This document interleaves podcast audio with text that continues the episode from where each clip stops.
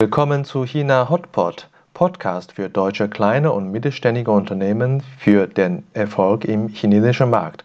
Mein Name ist Xiaolong Hu, Ihr Gastgeber.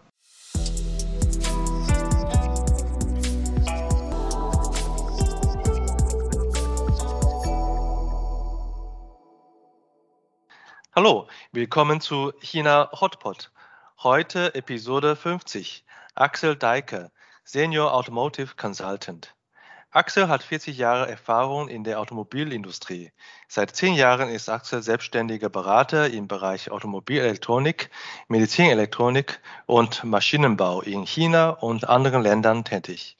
Er war Teil des Senior Managements und unterstützte eine große Elektronik- und Elektrikorganisation im Produktentwicklungsbereich eines chinesischen Automobilherstellers. Er erklärt uns, welche Herausforderungen chinesische Firmen in Entwicklung technischer Produkte weiterhin bevorstehen und wir wollen wissen, ob und wie die deutsche Mittelstandfirmen in Zukunft die Technologieführung beibehalten können. Hallo Axel, danke, dass du Zeit für mich hast.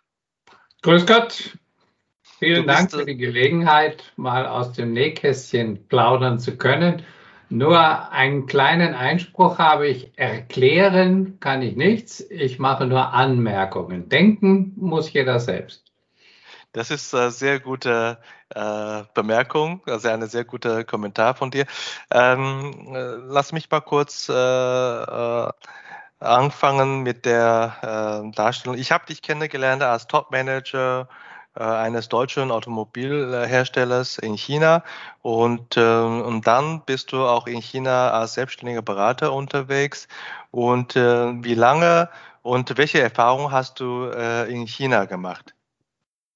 Ich habe meine erste Erfahrung war 2012, damals noch für den großen süddeutschen Fahrzeughersteller. äh, dann war ich circa eineinhalb Jahre bei Brilliance, das ist der Joint Venture Partner. Äh, also ich sage da immer, ich war bei Brilliance, nicht bei der Kooperation, nicht bei dem Joint Venture. Also ich war wirklich in China, in Anführungszeichen.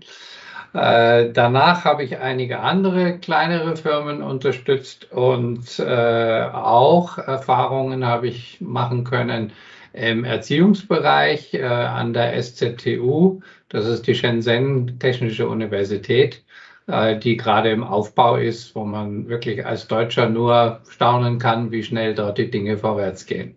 Also aus drei Bereichen letztendlich OEM, große Sicht Automobilindustrie, äh, kleine Sicht, äh, kleine Unternehmen und jetzt dann die Universitätssicht und jetzt noch neu dazu, seit einem Jahr ungefähr, bin ich für den IEEE und den SAE tätig, äh, um dort mal die ganz große Einbindung, globale Sicht sicherzustellen, wie man, ja, wie bekommen wir es hin, wirklich global die Technologien gemeinsam vorwärts zu treiben. Du bist ja, kann man sagen, Experte nicht für nicht nur für China, sondern auch in dem Bereich Elektronikentwicklung, äh, technische Produkte. Und äh, kannst du uns vielleicht erklären, warum Elektronik und Elektrik so besonderes ist äh, für die Entwicklungsaufgabe technischer Produkte heute? Ja, ich glaube, da, da braucht man nur ein Wort zu sagen, wo gehen die Innovationen heute ab. Wenn man speziell im Automobilbereich geht, wird so impulsiv immer gesagt, hat sicher keiner im Detail nachgerechnet, aber 80 Prozent aller Innovationen werden getrieben durch Elektrik, Elektronik und da natürlich insbesondere die Software-Sicht autonomes Fahren braucht man, ja, das ist ja Eulen nach Athen tragen, Connectivity, elektrische Antriebe, alles ohne Elektrik, Elektronik nicht darstellbar. Äh, Basistechnologie und in China stark besetzt, gibt es gute Lieferanten, auch im internationalen Bereich, konkurrenzfähig, auch sicherlich auf der Strategieebene mitführend äh, zum Beispiel Huawei oder du weißt besser, wie man den ausspricht, richtig? Huawei meinst du, ja. ja. okay. Äh, die zum Beispiel im Telefonbereich äh, 5G und 6G jetzt auch schon sicherlich eine, mit eine führende Rolle spielen, um die, die Spezifikation voranzutreiben. Mhm. Gerade in dem Bereich äh, ist äh, Technologie Lebenszyklus sehr kurz. Äh, es gibt sehr schnelle Entwicklung und China, insbesondere in dem Bereich, wirst du ja später noch in Detail uns erklären können, hat sich sehr stark äh, weiter äh, und sehr schnell nach vorne entwickelt. Äh, als du gekommen bist nach China 2012, und, äh, und wenn man jetzt im Vergleich mit heute, welcher Unterschied äh, kannst du da feststellen? Es ist wirklich frappierend. Also ich, ich habe mal einen Vortrag gehalten in, ich glaube 2013. Da habe ich fast geglaubt, äh, dass chinesische Firmen aufgrund ihrer, ihres Grundsettings äh, Schwierigkeiten haben, grundsätzlich im Innovationsbereich vorne zu sein. Das hat sicherlich einerseits etwas zu tun mit äh, Erziehung, mit der Basis. Äh, also Grundidee ist immer, ich bin etwas, ein Teil eines Gesamten, während in Europa, speziell USA, wir natürlich immer davon ausgehen, ich bin derjenige, der. Äh, also ein Mensch treibt Innovation, nicht eine Gruppe. Das ist in China ganz anders. Aber da habe ich mich wirklich ja, grundlegend getäuscht. Das stimmt nicht. Es gibt ganze Industriebereiche heute, zum Beispiel im Drohnenbereich, äh, die gibt es in der ganzen Welt ganz einfach eigentlich gar nicht mehr oder hat es nie gegeben, wo die Chinesen ja, uns allen wirklich was vormachen, wie das Business funktioniert. Mhm. Du hast ja anschaulich äh, anhand von deiner eigenen Einstellung quasi dargestellt, wie schnell sich äh, quasi der Markt ändert. Ähm, dennoch, äh, um das Plastische vorzustellen, möchte ich fragen, wenn du noch zurückerinnerst, als du 2012, 2013 nach China kamst in der Funktion in der Bereich Elektronik und Elektrikentwicklung, was war für dich in der Berufsumfeld die krassesten Erlebnisse? Es ist natürlich, ich sage immer, ich war wirklich in China. Das Sprachthema ist natürlich ein, ein großes. Insbesondere Brilliance ist ein State-owned Entity, da kommen wir ja sicherlich noch mal ein bisschen mehr drauf. Äh, Staatsbetrieb, äh, die gesamte Automobilindustrie, die chinesische Automobilindustrie ist ja aufgestellt worden äh, zur Arbeitsplatzsicherung oder Aufbau von Arbeitsplätzen, insbesondere Anfang der 2000er Jahre.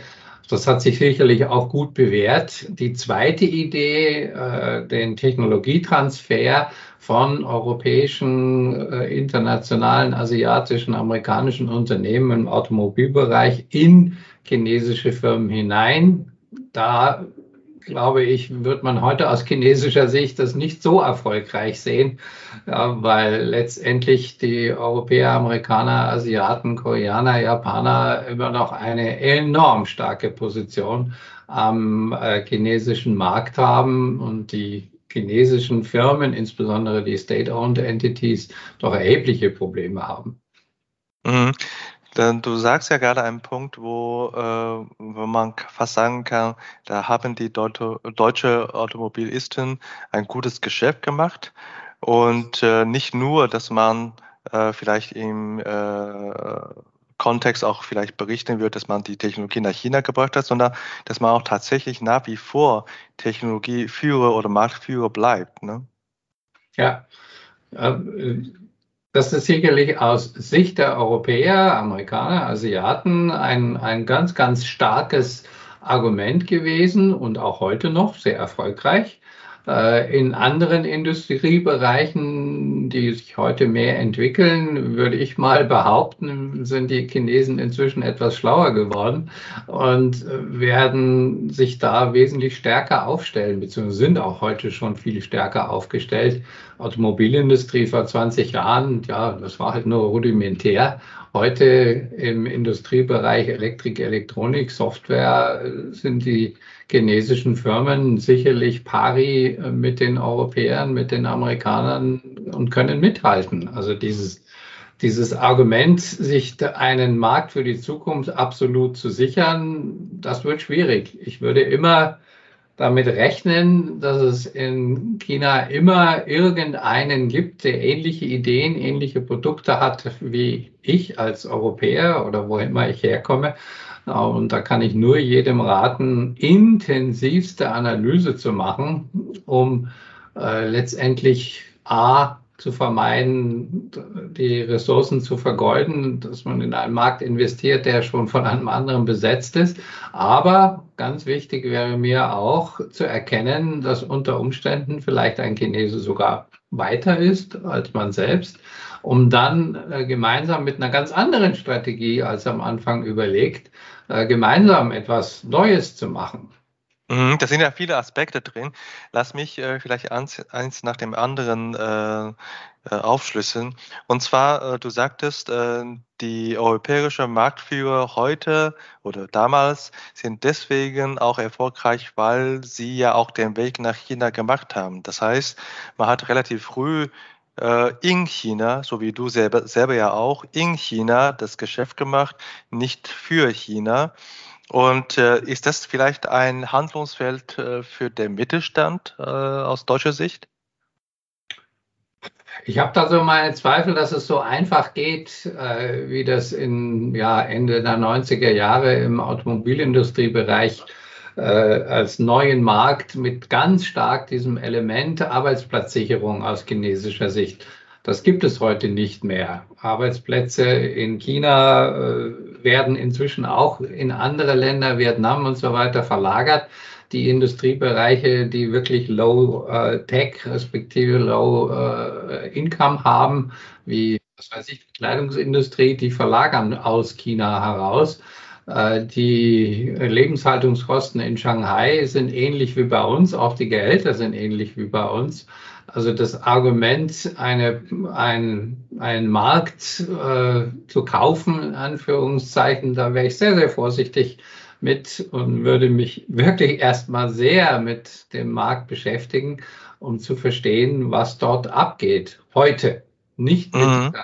Meinung, äh, ja, meine, meine lieben Freunde äh, von Technologie A, die haben vor zehn Jahren oder vor 20 Jahren dieses oder jenes gemacht. Da wäre ich extrem vorsichtig. Die chinesische Industrie hat sich enorm weiterentwickelt und ist in vielen Bereichen absolut up-to-date. Wenn man das übersieht, setzt man sicherlich Geld in den Sand. Wenn man jetzt so die chinesische Technologieführer oder Technologiefirmen so viel Respekt gibt, gibt es äh, aus deiner Sicht noch Bereiche, wo die deutsche Firmen, die deutschen Firmen, auch wenn das Mittelstandsfirmen sein können, äh, dennoch äh, Nase vorn hat äh, oder in Führungsposition sind? Also ganz sicherlich äh, im, im gesamtheitlichen Denken. Äh, wenn ich mir den chinesischen Ansatz, der geht immer sehr, sehr stark auf ganz schnell irgendwo Geld verdienen, äh, die Geschwindigkeiten in der Entwicklung sind enorm. Da staunen wir nur, wie schnell die etwas hinstellen. Äh, da geht der Chineseneffekt wirklich, da kommen halt zehn Mann mehr oder hundert Mann mehr oder tausend Mann mehr dran. Dann geht es entsprechend schneller. Die Strukturierung von Software-Themen in kleine, in große Teams äh, gelingt dort wirklich hervorragend. Also dieses Multiplizieren und Schnellsein ist ganz klar eine chinesische Stärke. Was aber gerne vergessen wird, ist ein Produkt, wenn es fertig ist, ist noch nicht verkauft. Marketing ist sicherlich noch nicht, soweit ich das beurteilen kann. Ich bin Ingenieur. Ich komme mehr aus der technischen Welt. Da habe ich Respekt. Äh, wo ich aber wirklich noch erheblichen Nachholbedarf sehe, ist im Marketingbereich, um ein Produkt dann auch wirklich zu verkaufen, an den Markt zu bringen und ganz wesentlich die gesamte Produktlebenszykluszeit zu betrachten, von der Markteinführung bis ja im Endeffekt äh, After Sales, äh, nachhaltiges Geschäft über viele, viele Jahre äh, bis hin zum Recycling. Da dürfen die Chinesen sicherlich noch ein bisschen aufholen. Mhm. Die, diese Systematik, äh, sagst du, das ist äh, quasi noch eine Stärke oder eine Stärke der, der deutschen technischen Firmen. Und äh, wenn man jetzt die Geschwindigkeit, die hohe Geschwindigkeit betrachtet von den chinesischen Wettbewerbern oder chinesischen äh, Technologiefirmen, sind das äh, ausschließlich äh, Staatsunternehmen mit äh, viel äh, Staatsmittel und Ressourcen oder sind das eher die private Unternehmen, die quasi die Musik spielen und die Zukunft äh, dieser Technologie beherrschen? Ja, da sprichst du sicherlich ein ganz grundsätzliches, ja, schon fast Problem der in Anführungszeichen alten Industrie in China an. Die Automobilindustrie ist insofern jetzt dann schon wieder eine, eine alte Industrie, die noch sehr stark staatsdurchsetzt ist, weil, wie am Anfang eben gesagt, damals äh, das Argument, Arbeitsplätze zu schaffen, ein, ein ganz dominantes war. Das ist aber heute nicht mehr die auch im Automobilbereich sieht man ganz klar die sogenannten SOEs, State-Owned Entities, äh, die große Schwierigkeiten am Markt haben, die sich bei weitem nicht so entwickelt haben, wie man sich das aus chinesischer Sicht sicherlich geträumt hat, insbesondere aus Staatssicht gesehen. Äh, die zwei Unternehmen, die aus meiner Sicht gesehen im Automobilbereich heute wirklich erfolgreich sind, Jetzt ist das ein bisschen, sagen wir mal, der Hightech-Ansatz. Die anderen sind schon auch erfolgreich im Sinne Stückzahlen, aber Respekt als Europäer vor der Technologie hat man sicherlich bei Geely und vor allem Great Wall Motors, äh, die sicherlich auf Niveau aller Spitzenprime-Produkte im internationalen Bereich wie BMW, wie Mercedes, wie Lexus, wie auch immer sind die können das. Die gehen auch in Export. In Australien sind sie inzwischen in Export. Äh, warum sie sich in Europa noch nicht getraut haben, hm, okay, wahrscheinlich aus Respekt, eben aus diesem gesamtheitlichen äh, äh, Aspekt her. Das Thema After Sales ist im Automobilbereich ein ganz, ganz wichtiges. Um Kunden ein Auto zu liefern, ist eine Sache, das aber dann zwölf Jahre fahren zu lassen, ist was anderes. Und da fehlen sicherlich bei vielen noch die Erfahrungen. Ganz klar ist sicherlich, sobald in China ein privater Unternehmer dasteht, dem es gelingt, mit Staatsgeldern auf Basis einer staatlich getriebenen äh, Strategie, zum Beispiel im Halbleiterbereich, gibt es da im Moment enorme Anstrengungen, äh, natürlich noch durch Trump verursacht. Es ist halt immer so, wenn man die chinesische Industrie ärgert, in Anführungszeichen, indem man sie versucht, aus Technologien auszuschließen, dann drehen die ganz einfach den Spieß um und bauen das ganz einfach selbst auf. Und dann heißt es in zehn Jahren, ja, dann können wir gucken, wo wir hingucken. Und das passiert gerade zum Beispiel im Halbleiterbereich, wo enorme äh, Anstrengungen unternommen werden, um im Technologiebereich auf Weltniveau zu kommen, was wir im Moment noch nicht haben. Aber da wird richtig Geld investiert. Und wenn, wenn der Chinese, die chinesische Privatunternehmen, denen es gelingt, dann auf so einer strategischen Basis mit Staatsgeld zu arbeiten, ja, dann äh, können wir uns warm anziehen. Ja, also strategische Zusammenarbeit äh, mit dem Staatsgelder, das ist, äh, glaube ich, die Stärke vielleicht einige äh, Privatunternehmen Chinas. Äh, du hast die Marke äh, erwähnt in der Automobilbereich. Äh, vielleicht auch ist auch ein Grund, warum sie nicht nach Europa kommen, weil hier genügend äh, Player gibt, die gerade diese Stärke, die du erwähnt hast, Marketing, After Sales, vorhanden sind. gerade jetzt, wenn die Premium-Marke oder die gestandenen Automobilisten in Europa nennen, in, in dem Gebiet sind die ja auch äh, sehr stark. Ist das nicht ein Bereich, wo man äh, über kurz und lang auch äh, denken wird, dass die chinesische Player diese Kompetenz, egal ob es selbst entwickelt oder durch Kooperation, auch aneignen können? Natürlich, es, es gibt nichts, äh, was man nicht lernen kann. Und wenn, wenn man von Chinesen etwas lernen kann, dann wie lernt man? Das ist für mich wirklich ein, ein, ja, ein Grundcredo, äh, eine Annahme, ja, hier kann man mit relativ einfach, mit wenig Aufwand etwas schnell erreichen und hat keinen Gegner, in Anführungszeichen. Gegner in der Industrie nennt man Konkurrenten. Das, das ist sicherlich falsch. Es gibt so viele gute Beispiele, äh, Mittelstandsbereich, äh, jetzt mal was ganz anderes zu nehmen, Weinindustrie.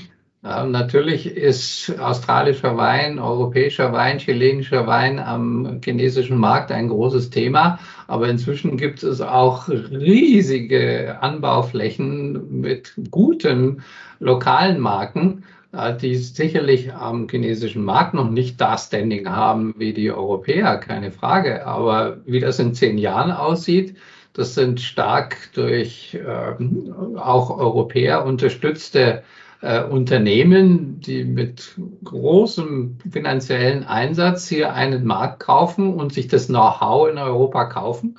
Da werden halt die Spezialisten eingeflogen und da baut halt dann zehn Jahre lang ein, ein Weingut auf, bis die Qualität stimmt und auf europäischem Niveau ist. Das können die, gar keine Frage.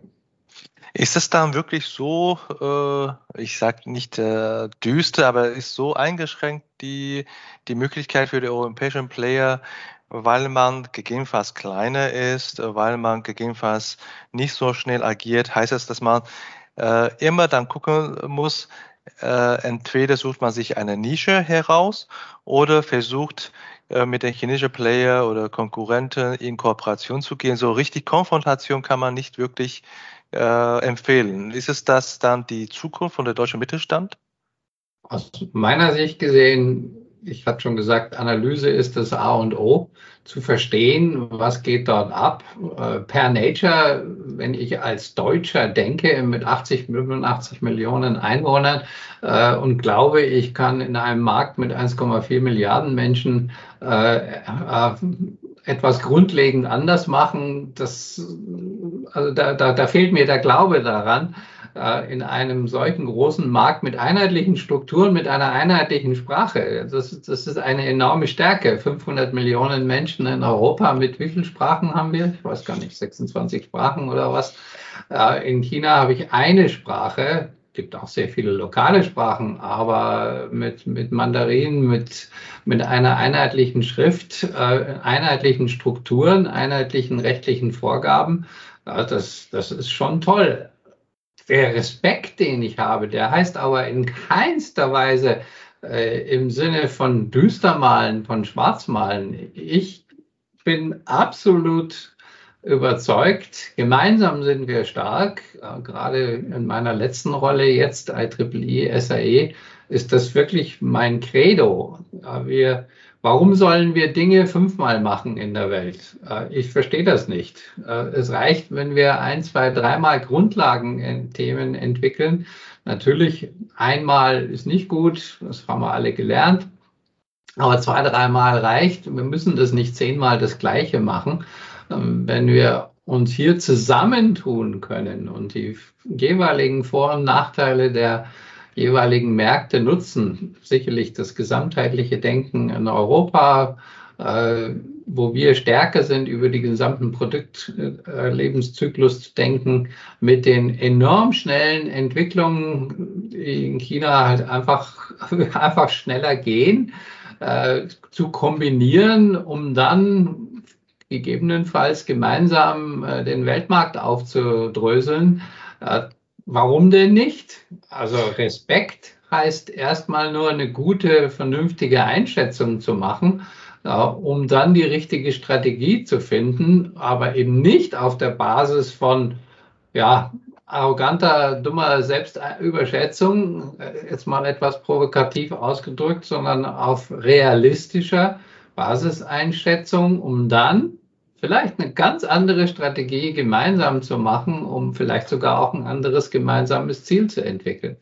Ich kenne zum Beispiel hier eine Firma im, im Systemintegrationsbereich, 1000-Mann-Firma, äh, die haben sich mit einem chinesischen Partner neu aufgestellt äh, und dort wirklich den internationalen Markt im Blick. Das heißt, äh, andere Einschätzung braucht manchmal auch andere Einstellungen. Äh, als chinesische äh, Player äh, ist man jetzt langsam dabei, auch global zu denken. Äh, so hört man ja von dieser äh, duale Strategie Chinas auch gefordert ist, gefördert ist, als chinesisches Unternehmen ins Ausland zu gehen. Ähm, für deutschen Mittelstand äh, heißt das andere Einschätzung nicht auch in die Richtung oder andere Einstellung heißt es nicht in die Richtung, dass man nicht ein deutsches Unternehmen dann ist, sondern ein globales Unternehmen. Man braucht nicht eine äh, Strategie für China, sondern man braucht eine globale Strategie, wo auch China mit ein Teil ist. So ist fast ja schon Eulen nach Athen tragen. Man, äh, natürlich kann ich mir vorstellen, äh, einzelnen Wirtschaftsbereichen mag es schon noch gehen, dass man eine China-Strategie äh, auf, aufbaut, alleine ohne die globale Welt im, im Hintergrund in Betracht zu ziehen. Äh, so richtig vorstellen kann ich mir das aber nicht. Dafür bin ich zu stark geprägt durch die große Weltautomobilindustrie, äh, mhm. wo wir immer grundsätzlich über die gesamte Welt denken. Äh, auch im Mittelstandsbereich, ja, natürlich kann mir schon auch Technologien vorstellen, wo es noch wirklich Deutschland, China gehen möge.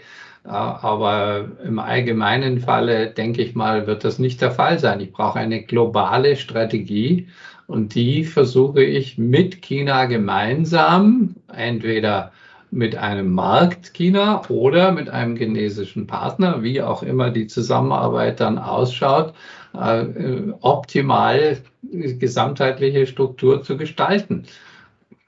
Also nur, ich sage es etwas übertrieben, äh, nach China zu liefern, um dort äh, sich äh, die, ja, die Nase dumm und dämlich zu verdienen. Also davon würde ich nicht mehr ausgehen. Das wird nicht gelingen.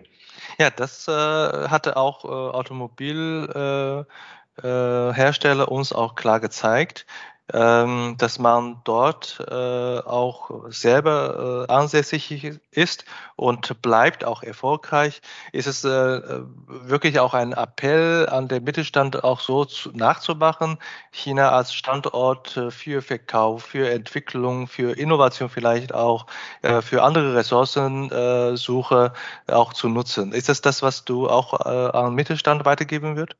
Genau. Also ich kann immer nur wiederholen, Analyse vernünftig machen, verstehen, äh, was gibt der Markt her, was, was kann ich tun. Äh, die Marktentwicklungen in China sind immer noch enorm schnell und da gibt es sicherlich riesige Bereiche, die noch ja, bei weitem nicht so gut erschlossen sind wie bei uns. Du kennst das als Chinese selber, der Speckgürtel an der Küste, in dem, ich glaube, 600 Millionen Menschen leben. Dann fehlt aber immer noch die Hälfte der chinesischen Bevölkerung, die in Bereichen leben nach Westen hin, äh, wo sicherlich die Infrastruktur noch nicht so perfekt ist, wo es andere Marktbedingungen gibt. Da kann man sicherlich mit konventionellen mhm. Ansätzen mhm. auch noch äh, vieles machen. Aber wenn ich speziell im Hightech-Bereich gehe, meine Heimat mehr. Ich bin kein Schwerindustriemensch, bin kein Low-Tech-Mensch. Ich komme insbesondere aus der Hightech-Welt und die Hightech-Welt ist durch die chinesischen Partner sehr, sehr stark als Zukunftsmarkt definiert, vom Staat her unterstützt. Ja, ein Vorteil einer Monokultur, wie der chinesische Staat halt nun mal ist, ist sicherlich, wenn da eine Strategie einmal gesetzt ist, dann funktioniert die, dann geht die vorwärts. Äh, siehe Seidenstraße zum Beispiel, siehe Halbleiterindustrie, siehe äh, Huawei-Einbindung in Elektronikgeschäft weltweit. Also ja, es hat seine Vorteile, äh, ein ja, sicherlich etwas mehr dirigistisch geprägtes äh, Wirtschaftssystem zu haben, als wir das haben, wo wir in der Tendenz dann doch öfter darunter leiden, dass wir etwas fünfmal machen. Also wir haben ja in anderen Interviewgesprächen auch äh, genügend über die Schwierigkeit von äh, chinesischer Markt äh, gesprochen. Das mhm. heißt, äh, selbst wenn du diese Empfehlung aussprichst, wartet nat äh, natürlich auch viel Herausforderung ähm, äh, auf, auf die deutsche äh, Mittelstandsunternehmen, die, die das dann äh, vorhaben. Äh, ich möchte aber mit dir über eine andere Perspektive sprechen. Darf, und darf zwar, ich da vielleicht noch ein ja, Thema anmerken? Ja, das Thema Sprache ist natürlich ein ganz, ganz schwieriges, keine Frage. Mhm. Ja, da muss man sich auch insbesondere wenn ich im, im äh, Mittelstandsbereich bin und nicht davon ausgehe, dass ich auf der anderen Seite dann äh, die ganz großen Player habe, sondern vielleicht auch kleinere Unternehmen, wo nicht der First Grade, äh, äh der letzte äh, Ausbildung, ausgebildete, der super ausgebildete Ingenieur aus Shanghai arbeitet, sondern von irgendeiner anderen Universität, äh, da muss man sich mit dem Sprachthema sicherlich ganz, ganz stark äh, berappeln und entsprechend damit auch agieren und sich hier dann, es gibt genügend Chinesen wie dich zum Beispiel, hier äh, mit entsprechend Ressourcen wappnen, um sich auf Verständigungsprobleme von vornherein einfach einzustellen. Die kommen einfach, das ist klar, äh, gar keine Frage. Für mich persönlich sind die Chinesen viel, viel leichter verständlich als zum Beispiel äh, Japaner. Äh, japanisches, ja, fällt es mir schwer zu lesen, was der meint. Äh, in China bin ich angeschrien worden äh, und habe auch zurückgeschrien. Äh, also da gibt es öffentlich übrigens in einer Besprechung, da habe ich zwar nicht zurückgeschrien, aber hinterher, die Chinesen sind wesentlich emotionaler als Japaner das sind oder zeigen es eher. Und das macht es für uns als Europäer viel, viel einfacher. Ich, dieses Thema kulturelle Unterschiede, ich habe eine chinesische Freundin zum Beispiel, da habe ich immer mehr, immer mehr Probleme mit. Es wird sehr oft auch als Fassade benutzt, um zu sagen, ja, ich bin Chinese, ich bin Deutscher, jetzt mag ich einfach nicht mehr weiterreden, äh, was dann ja letztendlich nur in den Abgrund führt. Äh, so unterschiedlich sind Menschen und Kulturen dann doch nicht. Und vor allem entwickeln sie sich ja alle in, in die gleiche Richtung. Mhm. Wieder, ja, ich bin Industrie, Hightech-Mensch äh, im Elektrik-Elektronik-Bereich äh, sind die, ja, die, die Sprache alleine fängt schon an. Äh, die Sprache in der Elektrik-Elektronik ist halt nun mal Englisch, auch in China. Da geht es mhm. sicherlich relativ einfach. Aber klar, das Thema Kultur und Gambay, äh, ähm, das Thema drumherum reden, bis man dann, dann endlich mal verstanden hat, was der andere Partner eigentlich sagt. Äh, ja, muss man sich dran gewöhnen, muss man sich schlau machen, mit Partnern reden, die das schon hinter sich haben. Aber ich würde es nicht übertreiben. Mhm. Ja, also äh, wenn wir auf das Kulturthema zurückkommen, wenn ich als Niederbayer äh, erfolgreich unterwegs bin, ein, ein, ein Standort in, äh, in Nordrhein-Westfalen habe, da habe ich schon genug mit Kultur zu tun. Ja. Wenn ich jetzt noch an, an, an Integration meiner asiatischen Niederlassung äh, denke, da kommt einem könnte sein, das kommt einem sehr kompliziert vor. Ähm, aber ist es dann tatsächlich eine Option deiner Sicht, du, du berätst ja auch Mittelstandskunden, ist es eine Option dann, dass man sagt, ich verzichte äh, auf diese Internationalisierung, äh, ich exportiere halt äh, äh mein, meine Produkte äh, dorthin und mehr mache ich nicht. Ist es aus deiner Sicht eine Alternative? Tja, wie gesagt, ich bin großer Industriemensch von meinem Hintergrund her. Äh, ich kann mir nicht vorstellen, dass es in Deutschland noch wirklich jemanden gibt, der glaubt, dass er mit einer Hintertupfing-Strategie äh, kleinräumiges Denken überleben kann. Uh, unser Credo ist sicherlich die Welt, der Weltmarkt. Uh, wir, wir als Deutsche, weiß gar nicht, wie hoch der Anteil des Bruttosozialprodukts ist, der in Deutschland im Ausland verdient. Uh, aber sicherlich essentiell, gar keine Frage. Ich würde immer davon ausgehen, eine gesamtheitliche Strategie zu machen und nicht mit dem, in Anführungszeichen, wir räumen mal schnell einen Markt ab äh, und äh, gehen dann wieder nach Hause, wenn es dann, ja, mag sein, ich kann mir das nicht vorstellen. Für mich äh, gilt ganz klar gesamtheitlich zusammen ist, sind wir stark. Ähm, wir brauchen Weltstrategien. Das gilt sicherlich auch für den Mittelstand, der sicherlich ein bisschen kleiner anfangen muss. Wie tief man das macht, ist dann eine andere Frage, klar. Aber nur China oder nur USA oder nur gar Frankreich oder wie auch immer, kann ich mir einfach nicht mehr vorstellen. Das kann nicht, kann aus meiner Sicht gesehen, äh, wenn man das als Europäer sieht, äh, das europäische Credo ist halt nun mal gemeinsam einen Markt aufzustellen und irrespektiv von Sprachproblemen was Gemeinsames hinzustellen. Und das gilt sicherlich in der Welt genauso. Ja, danke, Axel. Wir sind äh, am Ende unserer inhaltlichen äh, Teil des Gesprächs. Ich habe noch ein paar äh, kurze äh, Fragen zu dir persönlich. Bitte auch um kurze Antwort. Und ähm, du bist ja äh, in der Automobilindustrie als äh, Manager tätig. Was ist für dich das beste Automodell von der chinesischen Marken? Also auf Modelle herunter würde ich mich jetzt ehrlich gesagt nicht versteigen. Da, da gibt es viel zu viel äh, an Variantenbreite, aber sicherlich Respekt als Deutsche, äh, aus deutscher Sicht mit im Ohr natürlich habend die Stärke der deutschen Automobilindustrie, dann muss man sicherlich äh, Great Wall nehmen oder auch ein NIO jetzt im, im Elektrofahrzeugbereich die gute Produkte hingestellt haben. Aber wie gesagt, gesamtheitlicher Anspruch, gesamtheitliches Marktentwickeln, Beispiel Tesla, äh, der den Markt ja mit einerseits Technologie aufräumt, aber eben auf der anderen Seite eben auch an den Autobahnen überall die Ladestationen hinbaut, damit der gute Kunde dann halt auch tatsächlich überhaupt hinkommen kann, wo er hinkommen wollte. Das ist gesamtheitliches Marktverständnis, um ein Produkt dann wirklich verkaufen zu können. Ob das ein NIO schafft, da habe ich doch immer noch meine Zweifel. Ja, und äh, über Auto denkt man auch an die Reise. Äh, was ist dein Lieblingsreisestandort äh, in, innerhalb von China? Also da bin ich äh, ganz frei, muss ich sagen. Äh, ich habe viele Reisen in, in China unternommen.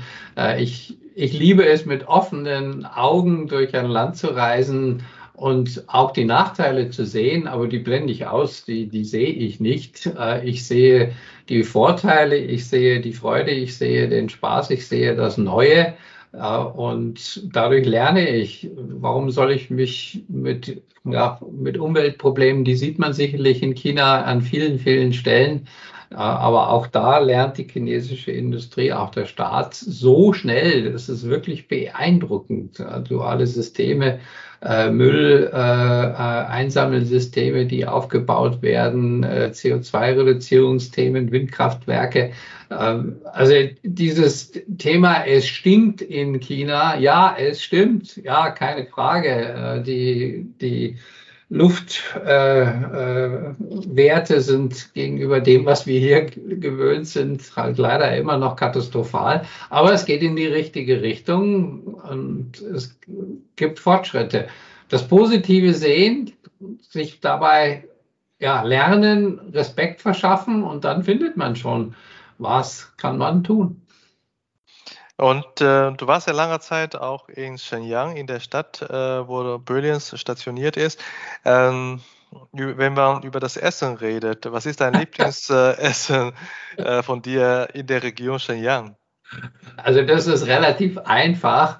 Äh, da es die Schreckgespenste von Schlange und, und, äh, und Affen und Hund und so weiter alles im Norden Chinas nicht gibt.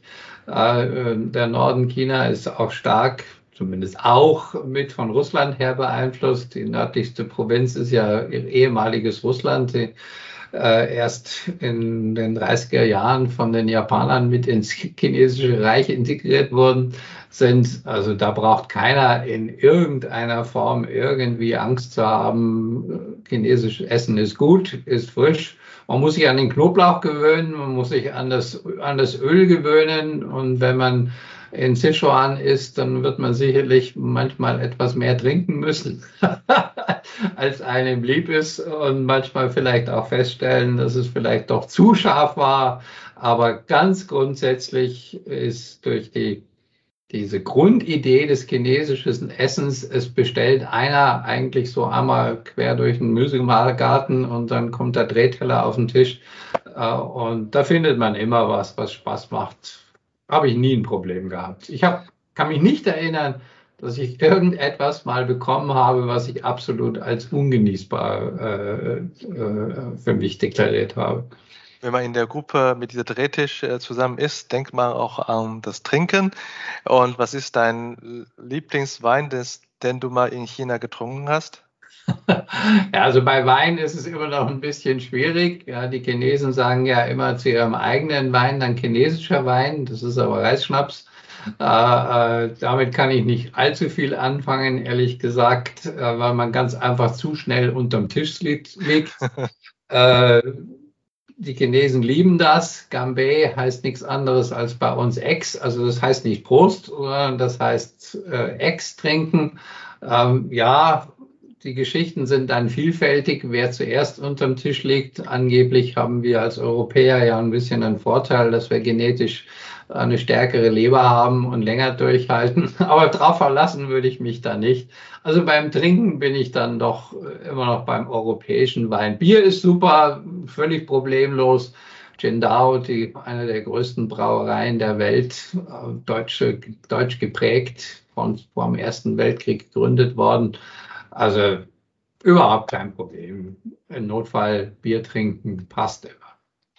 Super. Danke dir, Axel, äh, für deine Zeit und äh, ich wünsche euch eine äh, schöne Sommerzeit. Deine Freundin ist ja in Deutschland und wünsche natürlich auch, dass ihr schnellst auch zusammen nach China reisen könnt. wir haben alles nicht so schwer jetzt, ne? nicht so nicht so leicht jetzt, ja. aber drücke uns die Daumen, dass es dann wieder normal wird. Ja, das ist leider im Moment etwas schwierig. Sie hatten Rückflug über Nanjing. Und Nanjing ist gerade vor, glaube einer Woche jetzt der ganze Flughafen wieder mal gesperrt worden wegen 14 Fällen. Ja, zeigt halt eine ganz andere ja, Ansatz der Beherrschung der Ausbreitung von Covid-19. Ja, dieses für uns erschreckend brutale Vorgehen, aber auf der anderen Seite eben auch erschreckend effizientes Vorgehen um die Ausbreitung von Covid zu vermeiden. Ich hoffe mal, also ich denke mal, zwei, drei Wochen wird der Flughafen wieder eröffnet werden und der Flug ist danach erst. Also ich denke mal, das kriegen wir hin.